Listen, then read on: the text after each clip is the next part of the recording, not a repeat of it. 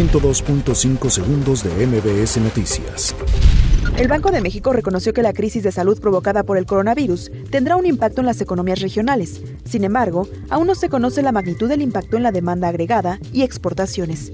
La Organización Mundial de la Salud dijo este miércoles por primera vez que ve al brote de coronavirus como una pandemia, mientras que Gran Bretaña e Italia anunciaron paquetes multimillonarios para combatir la enfermedad.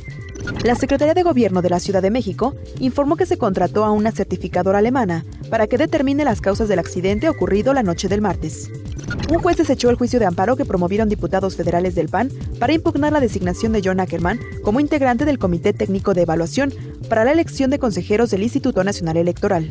Tras los operativos desplegados ante los bloqueos que realizaron con autos incendiados en algunos puntos de Guanajuato, el presidente de México rechazó que los actos estén relacionados con una supuesta detención de El Marro, presunto líder del cártel de Santa Rosa de Lima.